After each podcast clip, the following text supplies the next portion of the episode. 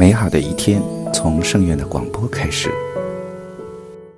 欢迎收听大明圣院广播电台，我是宝月。今天的节目，让我们聊聊修行是智者的去向的话题。修行是很有味道、很不可思议的事情，因为在你点滴的修行过程当中，你只要心思在道上，你的智慧敏锐一点，你不难发现这个世界上充斥着奇妙的关系，非常的奇特、很不可思议的。而这些东西是浮躁所看不出来的，迷茫所看不出来。你必须要有睿智、理智。最终还是要有般若智慧，你才能看得到这些东西。所以在修行过程中有很多的推动力，这个推动力不只是文字上能给到的，也不只是音声上所能给到的，还有师傅通过现象本身做的种种开始。我们再想想，有多少人他没有这样的教授环境，他只是凭借自己的那份心，抱着经书来学习，他们是有多么可怜。虽然比不抱经书修行的人要幸福，但是对于解脱修行本身的标准和要求来讲，还是有点可怜，条件还是缺失好多。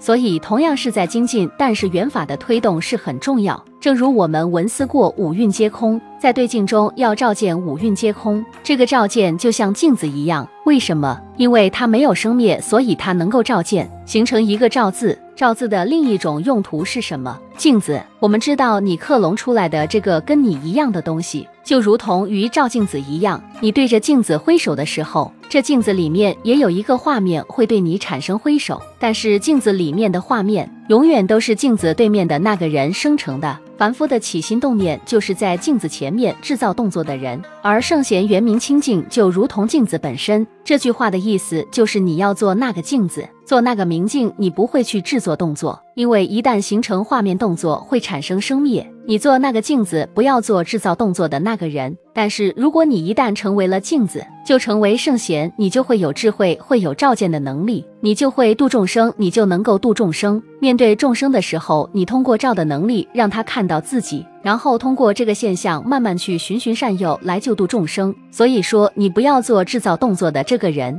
而是你要做制造动作这个人对面的那个镜子。你好好去观察镜子里面所有的画面，自己是没有生灭的，是给我们看镜子对面所有景象的生灭现象。圣贤不就是这样吗？这仅仅是一个隐喻，不是说圣贤是镜子，圣贤也是活生生的人修行的，是有灵性的，是有自信的。它不同于我们眼睛看到的这个镜子，这是隐喻比喻。人类遇到痛苦、灾难、挫折的时候，会选择逃避，这是一种本能的反应。他觉得可以通过这种方式保护到自己，不让自己变得更加痛苦。但这种方式是不恰当的，因为没有办法去解决这个问题，所以形成束缚。其实，当我们面对束缚，或者是说已经形成束缚，其实它并不可怕。束缚本身并不可怕，可怕的在于什么呢？你发现不了它是束缚，同时你没有应对这个束缚的方法，没有这两个点是最可怕的，而束缚本身不可怕。例如，我把你用绳子绑在树上，你觉得可怕吗？说可怕也可怕，说不可怕也不可怕。为什么？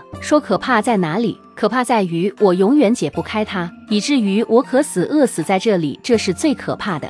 不可怕的地方在哪里？即使把我绑在这里，我可以通过自己的智慧，再通过自己的行为，慢慢可以去挣脱它，慢慢去解开这个绳索。所以，这个束缚其实并不可怕的理由在这里。我能够发现它已经形成了束缚，不至于说拖拖拖，一直拖到我又渴了又饿了，没有力气了，开始昏厥的时候，我才反应过来这是束缚，无济于事了。你没有力气再去解开这个绳索了。所以可怕的是，你没有去发现它是束缚。第二，你发现之后，你没有应对的方式和方法。比起束缚而言，没有这两点是最可怕的。所以不要去恐惧束缚。我们面对束缚，不知道它是束缚，这是可怕的。所以我们应该努力的去提升自己的智慧，通过智慧去破除束缚。所以作为修行人，通过智慧能够明确的知道自己所在的位置和角度。无论是什么样的人事物来到面前，都要学会去平衡，用智慧去平衡。这就是本期所有内容。大家可以通过微信公众号“大明圣院”以及荣正法师的小宇宙播客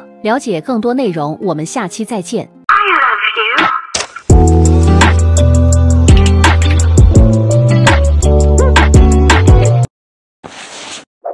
记得关注再走哦。